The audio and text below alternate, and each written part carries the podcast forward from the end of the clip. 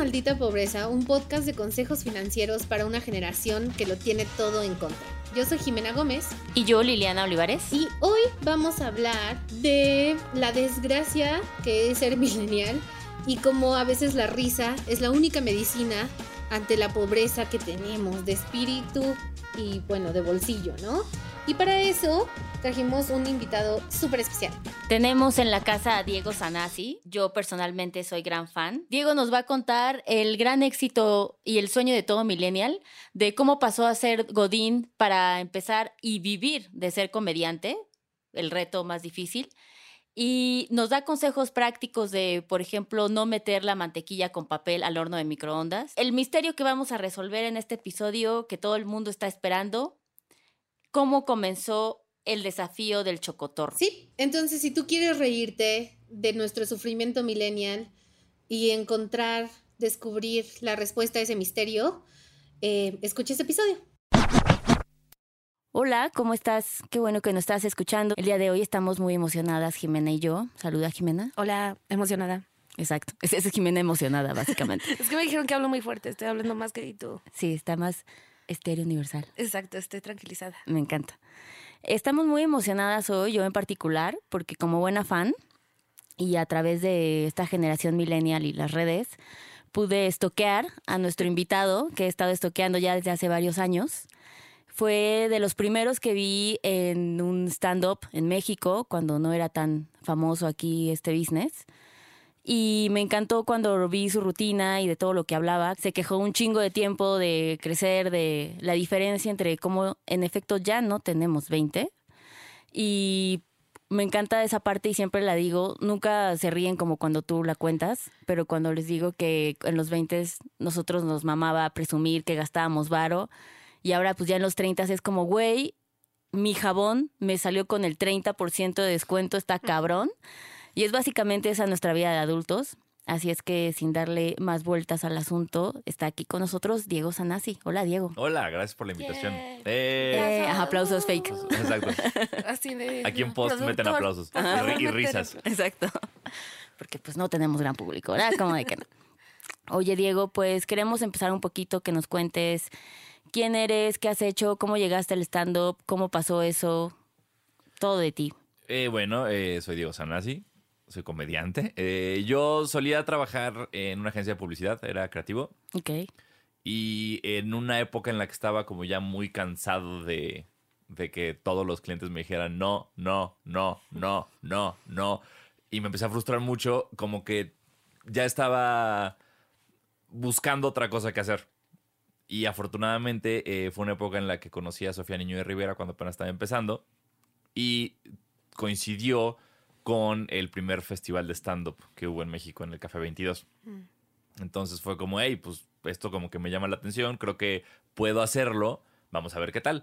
Entonces justo entré al concurso, lo gané junto a otros comediantes y ya de ahí fue como efecto bolita de nieve que me dio la posibilidad de renunciar a publicidad y dedicarme a esto.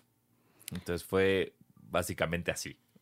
Oye, ¿y o sea, ¿recuerdas perfecto ese momento donde dijiste, güey, voy a dejar esta vida de adulto convencional, me voy a dedicar a esto? Sí, sí, me acuerdo, porque fue, iba a ser un poco, fue muy drástico porque yo cuando renuncio es porque quedé en un casting en Los Ángeles para un programa de, Estrella TV, que es como la Televisa de, para latinos en Estados Unidos. Entonces ahí fue como, listo, ya todo mi plan era me, me mudo a Los Ángeles hago este programa por el día y voy a hacer stand-up en inglés por las noches y listo. Contar dólares. I'm done, ¿no? Hola Hollywood. Y Llegué. Eh, entonces ahí renuncié. Esa fue como muy marcada la renuncia. Desafortunadamente yo no contaba con que iba a ser sabadazo en inglés, así que es sabadazo en, California. Y a las dos semanas este, me regresé de lo terrorífico que estaba el proyecto al que me habían invitado. Y ahí fue como, ok, ya renuncié, ya regresé pues ya tengo que vivir de esto, ya no puedo regresar con la colita entre las patas de hola, este, ¿qué creen? Todavía no pego y pues ya fue, fue chingarle en esa época para poder ya vivir de la, vivir de la comedia. Oye, ¿cuántos años tenías ahí? Tenía 27, 28. Ok. Por ahí. ¿Y qué, qué dijeron tus papás cuando les dijiste, me voy, voy a ser comediante? Pum.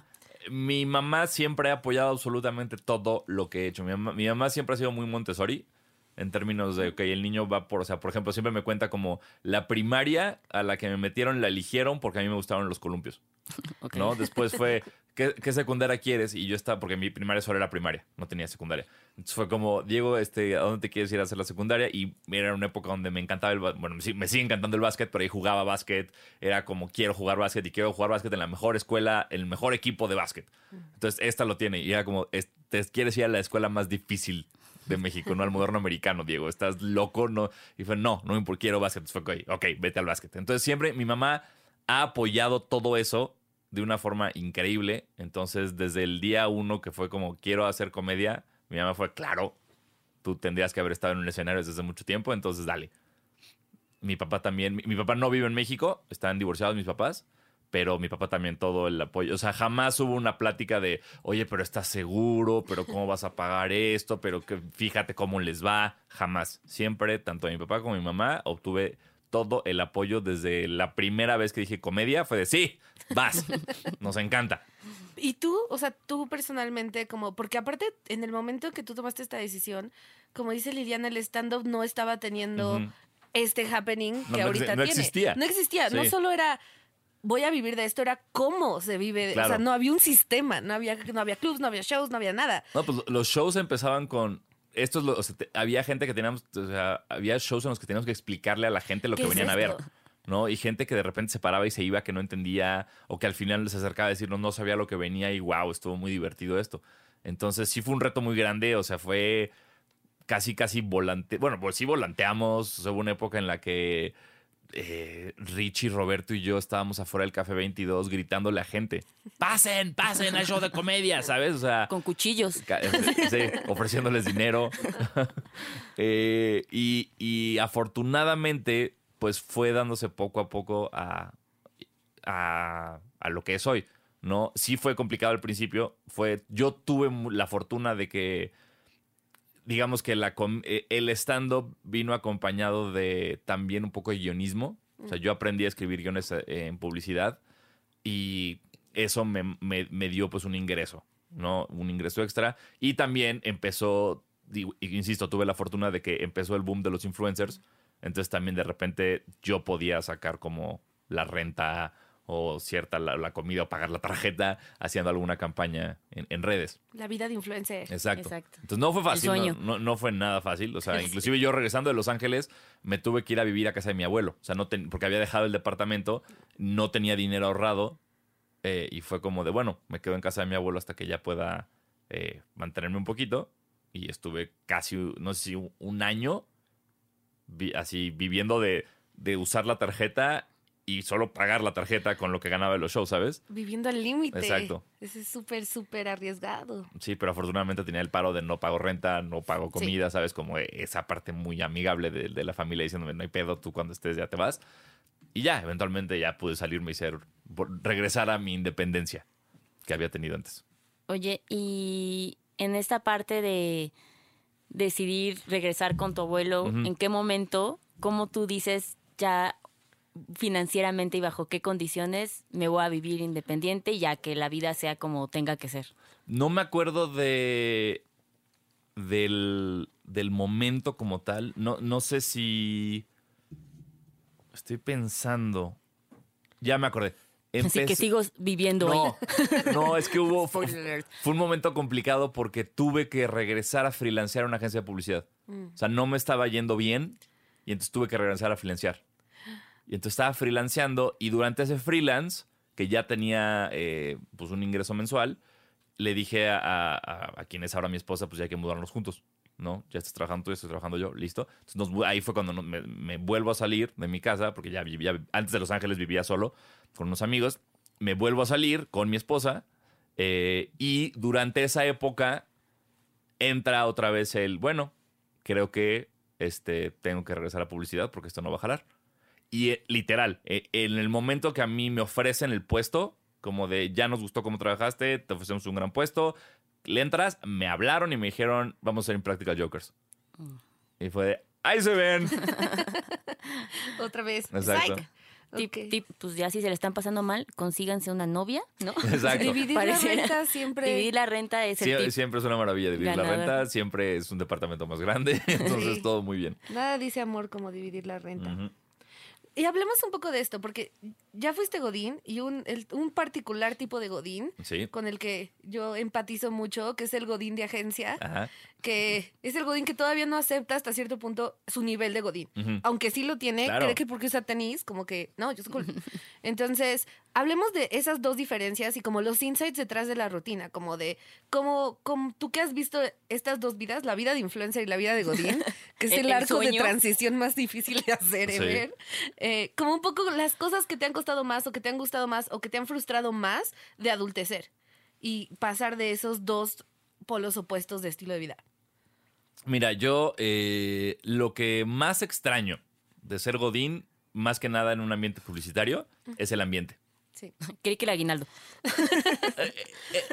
Desafortunadamente, o sea, es que sí, obviamente la seguridad financiera es algo que ya no existe como tal, pero sigue medio presente, perdón por esta mamonería que voy a decir, pero por la carrera que he llegado a establecer, o sea, como que ya hay un poco de tranquilidad, bueno, ahorita no, ahorita estoy muy estresado porque tengo que hacer un show nuevo y no estoy presentándome, es básicamente estar desempleado, pero eh, es como, sé que va a salir algo, sé que algo va a pasar. De alguna forma. Sé que en el peor de los casos me van a hablar de Telehit. No sé. Es como, eh, tal vez no, tal vez estoy Tal vez ya equivocadísimo. no, Diego. Exacto. tal- no sé, estoy muy equivocado. Así Y- te y- elegí márqueme, por favor. Y, y todo está mal y saliendo de aquí tengo que vender el coche, ¿no? Pero, pero, eh, lo que genuinamente lo que siempre he extrañado mucho más de todo eso fue la gente.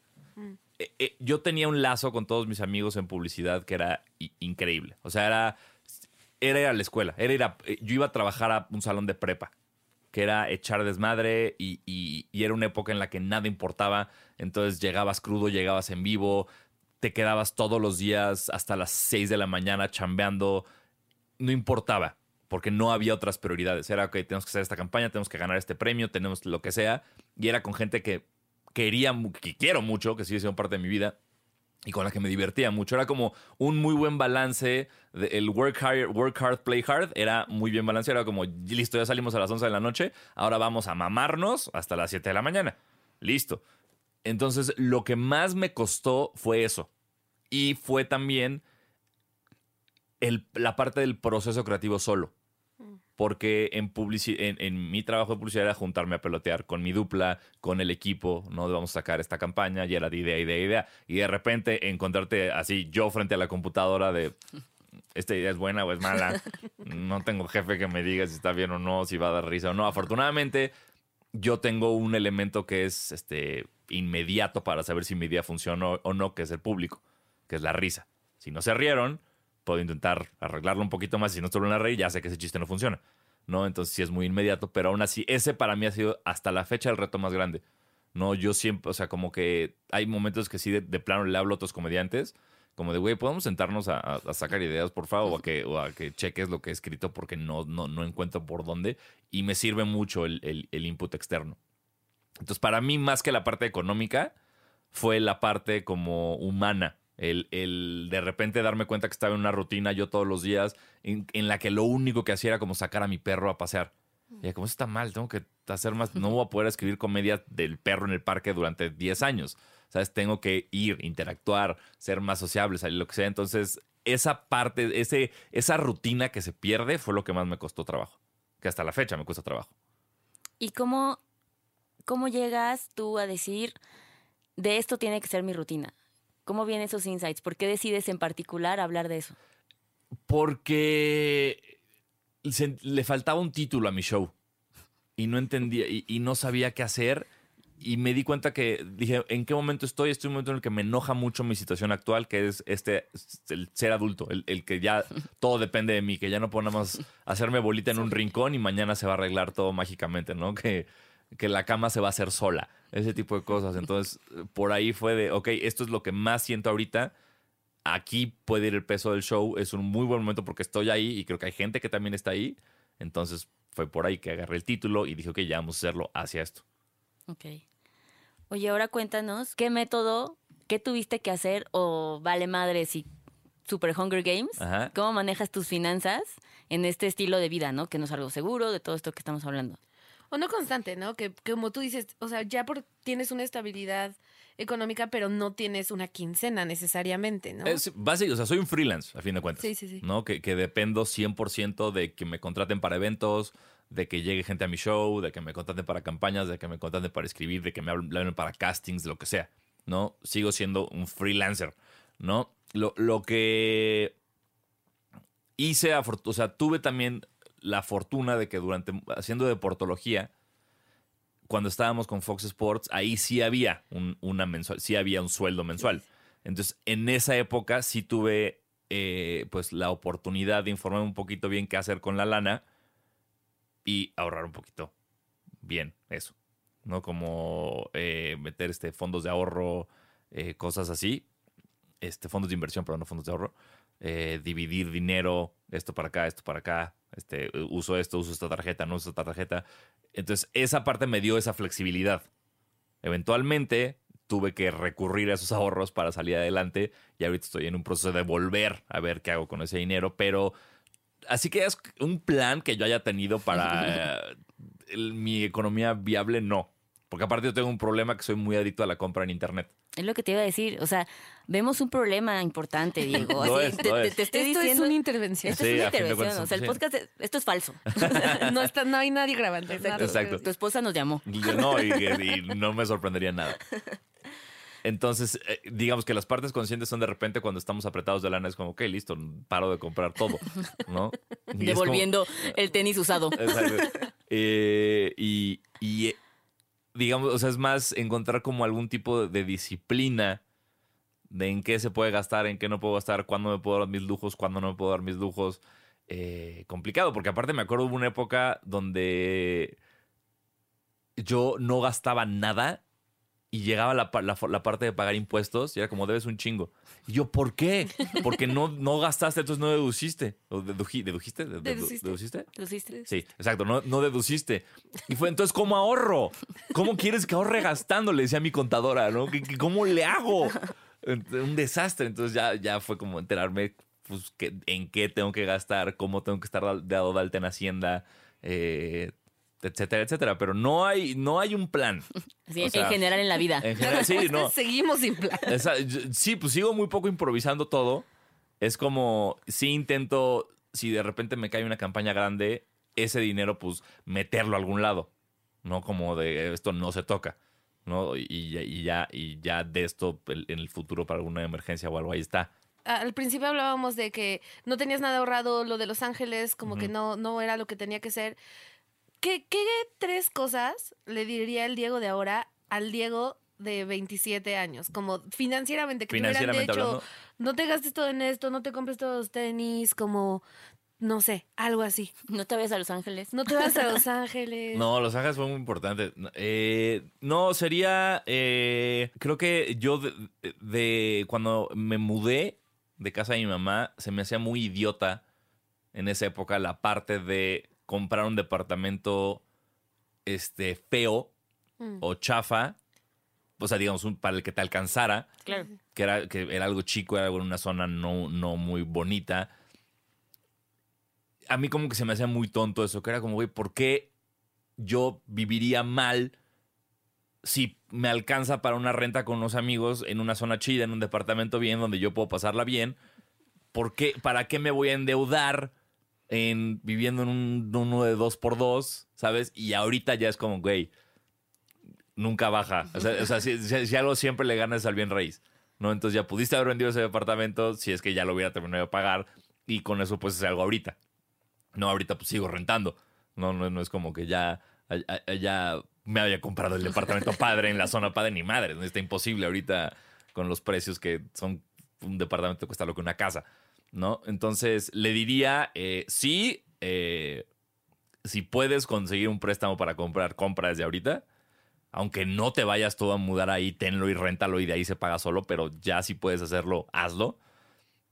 Eh, todo lo demás, en términos de, comprar cosas, o sea, sí sería, sí, es, sí haría, he hecho compras muy pendejas en mi vida, muy, muy pendejas. Ejemplos.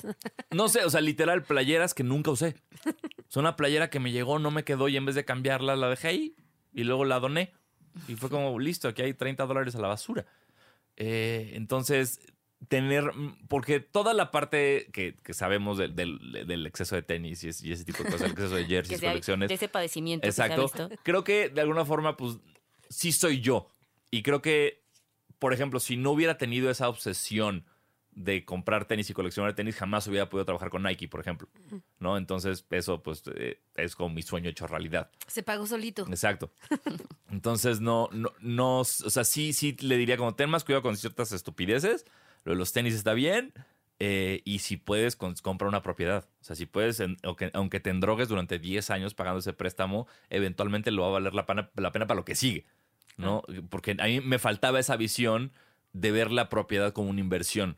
Yo lo veía como si voy a comprar un departamento, un departamento para que yo viva en ese departamento y no quiero vivir en un lugar que me queda una hora y media de la oficina, en una zona de la chingada, donde tal vez me va a dar pena meter una morra, ¿sabes? O sea, como que no, quiero, tampoco estoy diciendo, no le estoy diciendo que vivía en un penthouse con alberca.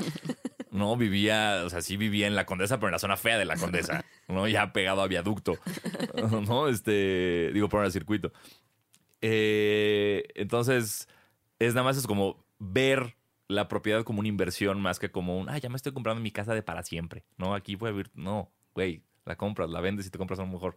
Justo hace, me da mucha risa que dijeras eso, porque en esta semana he tenido dos clientas de adulting que están buscando comprar, ¿no?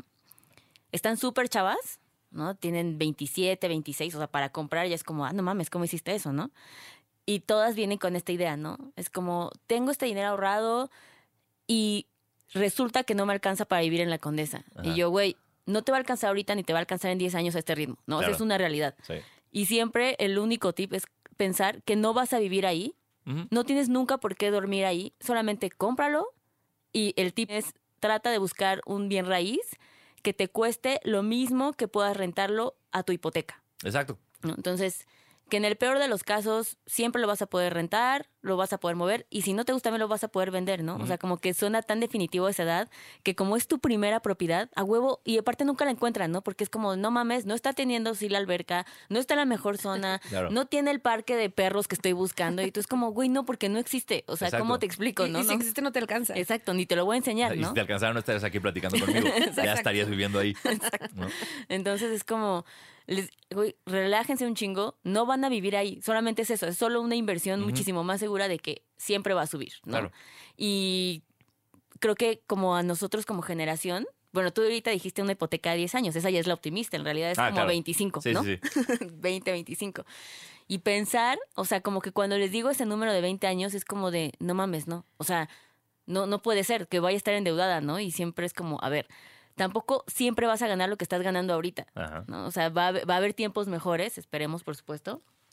Finger crossed. Fingers crossed. Pero la idea es como visualizar, ¿no? De entrada me alegra mucho que creo que sí ahorita es esta preocupación a esta edad que tengan esa visión para decir, bueno, ya quiero invertir, ¿no? El punto es ahora cómo cambiamos esta dinámica de pensar que es eso, como una inversión y no es el palacio dorado que siempre pensaste que ibas a llegar a hacer tus fiestas, ¿no? Claro. Entonces eso, Pero- pero, qué risa de que digas eso. También está el otro lado, que es, o sea, sí que la casa que te alcanza no es la casa que tú imaginabas, pero también ese compromiso de pagar algo 25 años, o sea, que, que yo no sé, qué, o sea, no, no se me ocurre nada que me guste hacer tanto que voy a hacer 25 años, ¿sabes? O sea, es un compromiso, es too much. Infinito. Y yo nunca, o sea, yo le decía a Liliana, yo no quiero comprar, o sea, yo no sé si quiero estar aquí en un año, si me quiero ir a otro país, yo no sé, ¿no? Entonces me dijo, ok, pero entonces tienes que hacer suficiente dinero y ahorrar suficiente dinero para que si quieres rentar el resto de tu vida, tengas dinero para rentar el Claro. resto de tu vida. Entonces, eso también, eh, como que ese tip me gusta, porque también no, no, no todos tenemos que seguir como esta, eh, tener una casa, tener, sí, como esta expectativa o estas metas, ¿no? Que no todos tenemos las mismas metas. Sí, esto- ahí esto to- tocas un punto importante que to- todos creemos que es como, ya tengo que comprar un departamento. Es como, no. O sea, lo platiqué hace. Yo, esta postura, como que nunca la había tocado con alguien hasta que él hace como un año me dijo, como, yo no quiero comprar. Y fue como, ¿por qué? Porque no quiero tener hijos. Y dije, claro, tiene todo el sentido del mundo, güey. A fin de cuentas, o sea, claro que estás comprando una propiedad para tú vivir ahí y hacer lo que tú quieras. Y tal vez, si todo sale bien en tu vida, en un momento dejas de pagar la renta o la hipoteca. pero a fin de cuentas es una propiedad que estás comprando para dejarle a alguien. ¿no? Que es Sí. un tipo de herencia, un tipo de ayuda, Correcto. un tipo- pero y si tu plan es yo no quiero tener hijos, renta, listo. Ah, O sea, si tienes la confianza de que vas a poder rentar todo el tiempo, de que no te va a molestar que un día, después de 15 años viviendo en un departamento, te digan, oye, ¿qué crees? Ya lo tienes que dejar. Ok, date. O sea, no hay ningún problema. Eh, entonces creo que eh, sí, sí es importante que las personas por sí mismas decidan y no tengan igual este, esto en la cabeza de, a huevo tengo que rentar. Sí. A huevo tengo que embarazarme. A huevo- no, es como... Sí, Sí, no. 100%. Es como cuando vienen y me preguntan como, ¿ya debería comprar un departamento? Bueno, de entrada del año pasado fue como muy polémico el nivel de inversiones, ¿no? Y salió como un artículo que fue súper nombrado porque eh, es un inversionista en Wall Street, de los que más récords tiene ganando, y decía, ¿no? Ya comprar una propiedad ya no es para esta generación. Ya, eso ya fue, el punto es moving on, ¿no? O sea, hay otro tipo de inversiones que puedes recuperar lo mismo o incluso más en menor tiempo posible, ¿no? Entonces la idea es como, no, siempre les digo, pues si no quieres tener hijos, güey, tal vez no tiene sentido, porque tal vez te quieres mudar. O en, el, en este mismo sentido de comprarla y luego rentarla porque quieres irte a vivir a Tailandia, ¿sabes? Y Ujú. que tengas esa posibilidad de hacerlo. Pero el punto es como, ¿qué se ajusta? suficientemente responsable para el estilo de vida irresponsable que quieres llevar, ¿no? O sea, esa sí. es la, la idea. Yo quiero el más irresponsable posible. favor. Eh, Todos, sí. todos queremos el, el- ¿Cuál es el estilo de vida en que yo tengo que hacer menos? Exacto. Quiero, Ese, ese quiero. Donde hago menos, Exacto. no tengo que, o sea, la herencia de mi gato ya está cubierta, pide muy poco, Deme dos. deme dos, me alcanza para otro gato incluso. Ya sé. Eh, y hablando del SAT y de lo que decías, de que, o sea, creo Ay, que qué, qué duro se puso esto ya. Como, no ya- he, no he del desayunado y vamos a hablar del SAT. tengo una carta horror. para ti. Exacto, otra vez. otra vez Otra intervención del SAT. mencioné el buzón tributario. Eh, pero justo, creo que todo el mundo, o los adultos, hemos tenido, adultos comillas, hemos tenido esa conversación con un contador. ¿Qué es esto? ¿Dónde está mi dinero? ¿Qué ¿Por pasó? qué me sigues llamando? Porque ya te di todo. Creo que es una de las peores cosas que, que hace el sistema a nuestros papás, el sistema en general, que nadie te explica qué onda. Sí. Literalmente nadie. O sea, un día alguien tienes un trabajo y te dicen tienes que ir a registrarte al SAT y ahí vas, y luego pasan tres años y tienes un buen de dinero, ¿o no? ¿Soy solo yo? Ok. Y así, Entonces, otro momento así que crees que justo tenemos estas, estos huecos de educación financiera o estos huecos de adultez, déjalo financiero. O sea, como de nadie a mí me avisó que se tenía que poner dos tapitas de suavitel en la ropa, ¿no? Lo que sea. Uf, es que creo que, ah, bueno, hay tres millones de esas, ¿no? De re- o sea, desde cómo prender un boiler, Yo busqué ¿sabes? un tutorial en YouTube Eh, para eso. Y, y cómo cocinar ciertas cosas que es como, o sea, yo igual, YouTube te hace el paro en muchas cosas, ¿no? En, en cómo cocino esto, cómo hago esto, eh, cómo, eh, qué tanto, o sea, yo me acuerdo de la lavadora, ¿sabes? Este, desbordándose en la cocina porque le había echado mucho detergente. ¿no? De, ah, es mucha ropa, le voy a echar un chingo. De, ya no, es una tapita y ya, relájate. Esto rinde. Pero, creo, o sea, creo que el principal, porque todo eso es como se resuelve con una llamada a mamá, ¿cómo se hace esto? Internet, ¿cómo se hace esto? El problema del SAT, que siempre, o sea, desde el inicio que en tu primer trabajo o algo que te dicen como te tienes que ir de alta Hacienda y es la primera pregunta es como, ¿dónde está Hacienda? ¿No? ¿Cómo hago eso? Y es como ya te, y, y la firma electrónica y es como, ¿qué es eso? Y, y ahora tú, tú, tú esto y, y- y es como, ¿qué? ¿Cómo no pudimos dar ejemplos de palabras reales? Sí, pero Exacto. yo ¿no? solo pensé fiel. así. Exacto, No, es, es la que estaba buscando la fiel, sí, perdóname. ¿No? Y, y es como, yo ahí, o sea, creo que si hay un, me hubiera encantado, no sé, tal vez en secundario prepa, en vez de tomar civismo, tomar impuestos, ¿no? Como de, "Hey, ya que sean grandes, eh, es- eh, dependiendo de lo que se van a dedicar, pueden deducir esto, no pueden deducir esto, vean eso. O sea, eso, por ejemplo, a mí, en cuanto ya dejé la vida Godín, fue, ok, ¿cómo, ¿cómo me doy de alta? ¿Qué es lo que más me conviene a mí? Y ya algo que me enseñó, que esto es este un- un- una frase que me dijo Gon Curiel, también otro comediante, me dijo, güey, siempre intenta contratar a la mejor gente para hacer todo lo que tú no haces o todo lo que no sabes hacer. Y eso me hizo mucho sentido, como aunque tal vez me gaste un dineral en el contador, es algo que una no sé, dos no entiendo y tres y más importante me da un chingo de miedo. ¿No? Es como, eh, eh, si yo no estoy manejando esto bien, ¿en qué momento va a llegar Hacienda a decirme toc, toc, toc, vámonos a la cárcel? Y yo, ¿pero por qué? ¿Qué hice? No, o sea, no sé qué hice. Lo encontraron. Exacto. Es, como, ¿es este cadáver que tengo aquí? No, señores, son estas facturas que me llaman. Ah, ¿qué? Una disculpa. Esa factura falsa, porque ya es muy grave, amigos. No, entonces eh, creo que esa parte que creo que no solo yo, creo que toda persona que no estudió contaduría, que no estudió economía, no entiende. O sea, todos vivimos en, en un limbo de cuando estás en una empresa y ellos se encargan de tus impuestos, es como muy, muy, muy de, ok, me están descontando tanto, ya entendí y, y ya. Pero cuando necesitas genuinamente un contador en tu vida, cuando necesitas estar pidiendo facturas, tickets, todo y estar facturando electrónicamente los regalos de Navidad y la gasolina y las croquetas del perro y lo que para ver qué pega, ¿no? ¿Qué de esto se puede deducir? Es como súper estresante y necesitas, yo creo, una buena guía que en mi caso es un buen contador, que afortunadamente es un contador que también es abogado. Estoy como cubierto de los dos lados, como de, de... de las cosas que me gustan hacer criminalmente. Exacto. Eh, Él, él no solo me va a salvar de la cárcel, sino ya que me metan me va a sacar. No, este cumple los dos requisitos. Entonces, eh, yo ese creo que es el, porque todo lo demás que decimos de, de no saber cómo lavar la ropa, eh, no saber cómo, qué, qué se plancha, qué no se plancha, no saber que si no hago esto en baño María se va a quedar pegado en el sartén. ¿Qué meter al horno de microondas? Ah, esa- esto, importante, esto yo no sabía y me pasó el otro día. El papel de la mantequilla Ajá. explota en el microondas. Pero no todos, hay uno. Es que El hay de uno- Gloria, ajá, el de Gloria. Que está metalizado. Es- yo no sabía eso. Es que es aluminio. sí, Quería, sí, sí. yo agarré y quería hacerme como un pan con mantequilla y estaba muy dura. Y dije, la meto tres segundos. Y empezó a explotar el micro. Y yo, ¿por qué? Porque es mantequilla. Porque sé que no hay que meter aluminio ni metal, pero ¿por qué está explotando la mantequilla? ¿Sabes? Me enojé mucho. Entonces, si alguien está escuchando esto, no me Y le habla a su abogado. Exacto.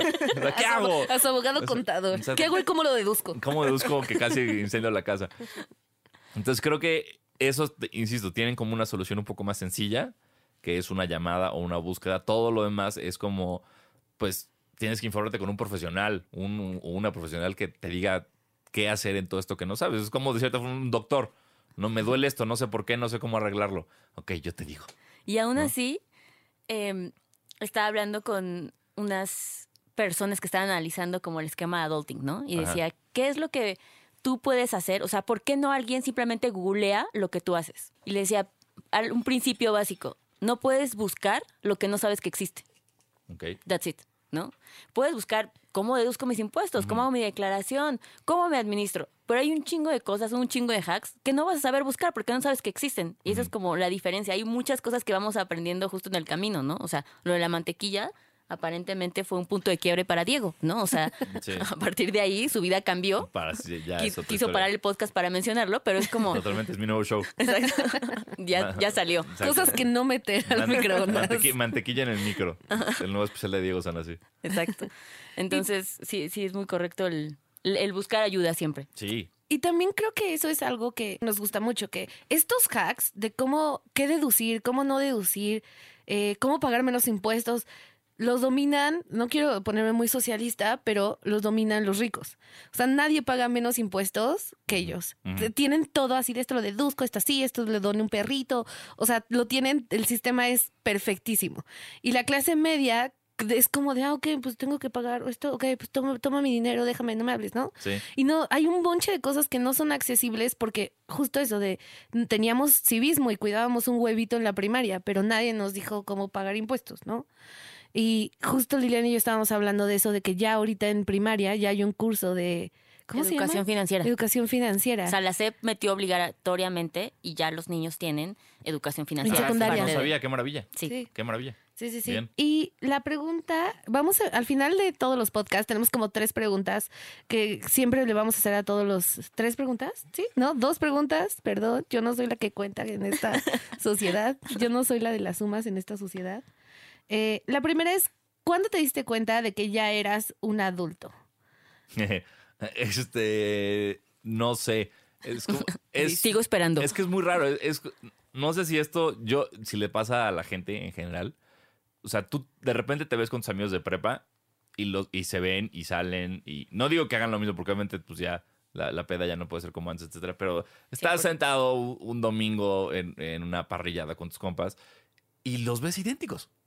Yo, o sea, es como, y de repente alguien ah, ven esta foto que me salió en Time Hop, y es como, ah, no, ya nos atropelló un tren a todos, ya, ya, ya, ¿cómo seguimos vivos? ¿No? Entonces es raro porque me siento viejo de repente, pero no me siento adulto. Tal vez es porque soy un tipo muy inmaduro, porque insisto en vestirme como, como, como chaburruco todavía. No, no- sé todavía. No sé todavía en qué momento me vuelvo chaburruco, según yo ya lo soy. Eh, no me sentí, o sea, cuando me mudé y me fui a vivir solo fue como, listo, ya soy un adulto. Y luego me di cuenta como, no sé, llevaba un año en un departamento al que, que todavía no tenía cortinas y que usábamos sábanas y que no habíamos puesto un solo cuadro y que la, la, la sala era una sala hecha de siete salas distintas que nos habían regalado. Es como, esto no es muy adulto, ¿no? Eh, entonces yo te diría que ya que me casé, ya que tuve que como estar en una casa y, y estar, por supuesto que no digo que yo mantengo a mi mujeres entre los dos, pero como el, el aportar dinero a un hogar, el tomar decisiones por una familia, aunque sea mi esposa, yo, un gato, y- una gata y un perro, a- ahí ya fue un poco, o sea, como el, el qué hago con el dinero, el, el cómo ahorro, cómo no ahorro, cómo invierto, cómo gano, cómo, como el, el ya tomar un poco de decisiones que no solo van a qué tengo que hacer para comprarme estos tenis. Creo que ahí ya me empecé a sentir un poco más adulto, ¿no? Como cuando empiezas a ver un poco el, el- el- el big picture, te, te diría, pero me sigo, yo sigo sintiendo que, que es como, eh, vamos ahorita a ver algo de Pixar. uh", ¿no? Exacto, esperando ese parteaguas. Exacto. Ok, la segunda pregunta es, ¿qué cosa no es negociable dejar de pagar o gastar para Diego? Eh, la renta. sí, porque me corren. Pero más como un término personal, ¿sabes? Como estas pequeñas cosas que dices, no matter what, o sea, aunque tenga que trabajar por mi frappuccino, igual lo voy a trabajar. Brr, buena pregunta. Te diría que. Ah, creo que sí, sí. Hay momentos de. O sea, por ejemplo, yo soy mucho de que de las cosas que más me pueden arruinar el día es comer mal. O sea, no te estoy diciendo que voy todos los días a comer así. Así, Así, langosta para todos, Siempre. siempre. no de Una- ah, exacto. Otra vez langosta, Diego. No, no, no, o sea, al contrario, yo como muy mal. Muy, sí, terrible, de que de repente es como, Diego, ¿qué comiste? Cuatro tortillas de harina, listo. Estoy listo, venga el día. No, pero eh, es, es otra cosa que, que, eh, mi, mi- mi dieta es como, ¿sabes? Del niño de seis años. Es como, no, un adulto no puede comer así. ¿Y por qué? Una, no peso 300 kilos y dos, no me he muerto de un infarto. Pero Yet. Exacto. No vuelvo a tocar madera porque. Pero de repente sí es como. Mi, mi esposa de repente me dice, ¿por qué no cocinas en la casa? Y es como porque no me gusta lo que hay en la casa. O lo que tenemos ahorita, en este momento en la casa, que ya sé qué qué es y no lo quiero hacer, voy a gastar en Uber Eats. Y lo siento. ¿Sabes? Me duele mucho esto, pero si yo de repente no me arruina el día comer mal. O sea, eso como llegar con mucha hambre y te sientas a comer y estuvo terrible, es como ya, ya, ya no hay cómo rescatar esto. Entonces, uno de mis gastos de a huevo es de repente, sabiendo que tengo todo lo necesario, o sea, es un gasto innecesario en comida. O sea, sabiendo que perfectamente me puedo hacer una pasta, me puedo hacer una carne, me puedo hacer una ensalada, a la chingada. McDonald's, Uber Eats, porque, porque quiero ese hamburguero, el McFlurry. Claro. Esa tarde lo necesito. Y porque puedo. Exacto. merezco, merezco un McFlurry. Entonces, te, te diría que eso. eh, porque todo lo demás, de repente dices, puedo vivir sin esto, no puedo vivir sin esto, y de repente vives sin eso unos, unos días y dices, "Ah, mira, sí podía. No está tan difícil. Pero es una, creo que es una pregunta que me tengo que llevar de tarea, la verdad. No, no, no.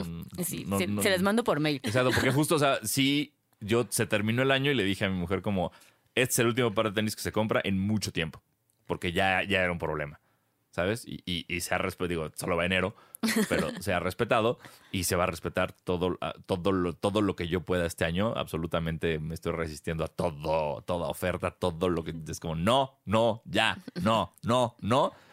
Y ahí te das cuenta como, bien, o sea, no, no tengo por qué estar estrenando un par de tenis cada mes. No, no hay, no, hay, no hay necesidad de eso y eso es lo que va cambiando un poco esta mentalidad de, ah, bueno, tengo que gastar en esto. Y es como, no, si, te- si, si lo vives un poquito te das cuenta que no. Claro. Con la comida sí me doy cuenta como, no, güey, sí, sí necesito de repente ir a, de- o sea, hay desayuno en la casa, no importa, voy a desayunar a Starbucks, bye. Ok. ¿No? Entonces, pero eso es es- creo que eso te diría. Y eso es una locura. ¿Cuánta, ¿Cuánto gasta en promedio un mexicano en Uber Eats? ¿Tenías ese dato? y Ah, es una así, locura. Es una renta. Mi- mi- sí. Alrededor del 30% de sus ingresos. Sí, mi, mi- mi cuñado sacó la, la cifra el otro día que él, eh, creo que no me costía 9 mil pesos, 11 mil pesos al mes. Una cosa que dije, ¿qué? Es una renta. O sea, Sí, sí. literalmente yo no sé a quién en Uber estoy haciendo rica, pero a alguien se está haciendo rico así, pagando la universidad como mero de todos. Claro, Sí. los, los servicios de streaming también de repente creo que ya son tantos, porque aparte yo, yo como también soy bien old school, yo pago cable. O sea, yo tengo cable, yo, yo Para todavía... ver tele. Sí, yo veo tele, yo, yo veo tele, tengo mi, mi, mi Golden Choice, ¿sabes? O sea, Este tengo- es el momento donde te diste cuenta que eres un adulto. Eso es lo más puedes adulto. anotar. Golden No, Choice Golden es lo más adulto que. No, no es, es de ruco. dice- Es que te digo que es una diferencia, porque para mí adulto implica como responsabilidad. Lo otro solo implica que ya viví mucho tiempo. Que, estoy envejeciendo. Exacto, eso es todo como, ah, ¿te acuerdas del Pero canal? Chabelo S- style. Ahí sigue, ¿no? ¿Te acuerdas del canal SAS? Y es como, sí, pero eso no implica que yo sea adulto, es nada más, güey, tienes un chingo de años, Diego, ¿no? Este, creo que hay gente que es adulta desde muy chavito, por ejemplo, gente Claro. que yo tengo amigos que es como, ahora me doy cuenta como, ah, muy bien ese departamento que compraste desde los 22 que estaba horrible al que nunca nos invitabas, güey, ¿no? Es mucho más adulto que yo ahorita a los 37. Entonces, eh, sí creo que no van de la mano la edad de la adultez. 100%. Es- somos un ejemplo de eso. Oye, Diego, para terminar, yo tengo una duda muy personal. Ok. ¿Cómo nace lo del chocotorro? Ah, Sí, sí, nos intrigó mucho. Hicimos un binge de Diego Sanasi Exacto, de, investigamos. Esta vez sí le van a ganar al Chocotorro. Estamos invested. Exacto. Eh, eh, es este, no sé si es una respuesta que quieras, es no sé si es como ver, ver al mago de detrás de la cortina y recibiendo la respuesta que no querías. Es una estupidez, literalmente a mí me gusta el chocotorro, claro. Obviamente no voy a hacer un- lo que he hecho por algo que no me guste. Eh. ¿Es mejor que una vacuna? No. ¿Es mejor que una inyección de vitamina B? No, obviamente lo voy a hacer con lo que me guste. Pero a mí lo que siempre me pasó con el chocotorro es que la palabra chocotorro me da mucha risa el, el, o sea, eso es este, o sea, cacofónicamente, no sé, el, el cómo se escucha chocotorro me da risa. O sea, yo siento que yo puedo hacer un chiste que es un mal chiste y si meto la palabra chocotorro la gente se va a reír. Eso me queda claro porque me- entonces un día estaba como en mi casa per- perdiendo el tiempo como, como suelo hacer la mayoría de mi Porque vida. martes. Exacto. Eh, y dije, ah, creo que estaría bueno hacerlo con un chocotorro. ¿Qué? Y solito hice el- en mi cabeza, el, ¿qué es mejor? Y dije, listo, vamos a hacer una sección de competencia de chocotorro con, con la vida. ¿no? Y, y ya, así eh, lo empecé a hacer. Y la teoría, o sea, yo jamás pensé que fuera a, a convertirse en mi trademark ya como Diego. Diego, el de los chocotorros, sí, es él. Ah, wow. No, pero yo lo iba a hacer como de tres semanas de como, ok, contra el pingüino, contra el chocorrol, contra el mamut, y luego me iba a volver loco con- ahora, ahora contra Titanic, ¿no? Contra la película, ahora contra este sillón, ahora contra el amor de una mujer, ahora contra los tacos al pastor. Y empezó a agarrar tanta fuerza y la gente se enojó tanto cuando de repente hubo uno que hizo un, un calzón comestible. Se enojaron tanto conmigo que fue de, ok, no puedo salirme de, de los, de, de las golosinas y, y los postrecitos. Y ya, siguió adelante. No es pagado. O sea, si ustedes creen que Chocotorro me da dinero por eso, es Claro. incorrecto. Eh, lo único que sí logré es que para la grabación del especial me mandaran 200 chocotorros que se le aventaron al público al, al final de la grabación. Eh, muy Oprah de mi parte. Claro. Quería hacer el You Get a Car, pero no tenía dinero. You Fue get a You Get a chocotorro. You Get a You get a Chocotorro. Y ya le aventé chocotorros a todo y luego le cayeron todos en la cabeza a mi suegra y fue un poco complicado, pero, pero ya me perdonó. Eh, y, y ya, e- es eso. Es como una estupidez mía de una palabra que me daba mucha risa llevada a redes. Ok, Yo creí que ibas a responder, mi papá inventó el chocotorro. Ah, no, ¿Sabes? Claro. entonces- Mi, segundo, mi segundo nombre es Chocotorro. No llevo Exacto. Chocotorro Sanasi. Sí. No, no, no. No tengo. Ojalá tuviera acciones de Chocotorro, la verdad. La me herencia de Chocotorro. Exacto. Sería como padrísimo, pero no. Este, lo más cercano que tengo es herencia de diabetes. Entonces, por parte de mi abuelo. Exacto. Que no sé si le encantaba el Chocotorro a mi abuelo o no, pero eh, es, es- es eso. Pues súper, muchísimas gracias por Gracias a ustedes a por nuestro invitación. podcast. Eh, como dice Liliana, somos muy, muy fans. Y este espacio se trata de quejarnos todos de ser adulto y creo que en ese sentido cumplimos el KPI, se entregó el KPI. Bien. Eh, y bueno, te, te pueden seguir en todos lados si quieres. eh, Claro que sí. Arroba Sananasi. Eh, con Z y doble S, así estoy en todos lados. Eh, Diego Sanasi, igual con Z y doble S. Diego con D. Este, Y, y, Claro. pu- y- y ya, y así, y así. Y así. Y así, Y y, esperen el nuevo show que aparentemente se está preparando. ¿no? Exactamente. Sí, Estamos viendo que, que sale. Perfecto, pues muchas gracias. Gracias a ustedes por la invitación. Gracias. Gracias, nos vemos.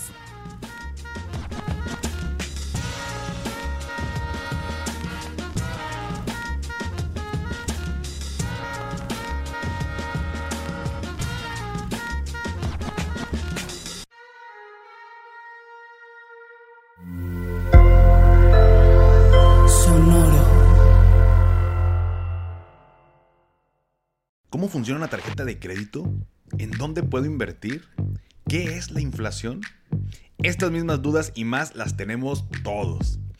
¿Qué tal familia? Yo soy Paco Montoya y te quiero invitar a escuchar mi podcast Finanzas y Café, donde aprenderás de una forma fácil y entretenida todo sobre tus finanzas personales. Así que, ¿qué estás esperando? Escúchala en cualquier plataforma de podcast, toma tu taza de café y acompáñame cada lunes con un episodio nuevo.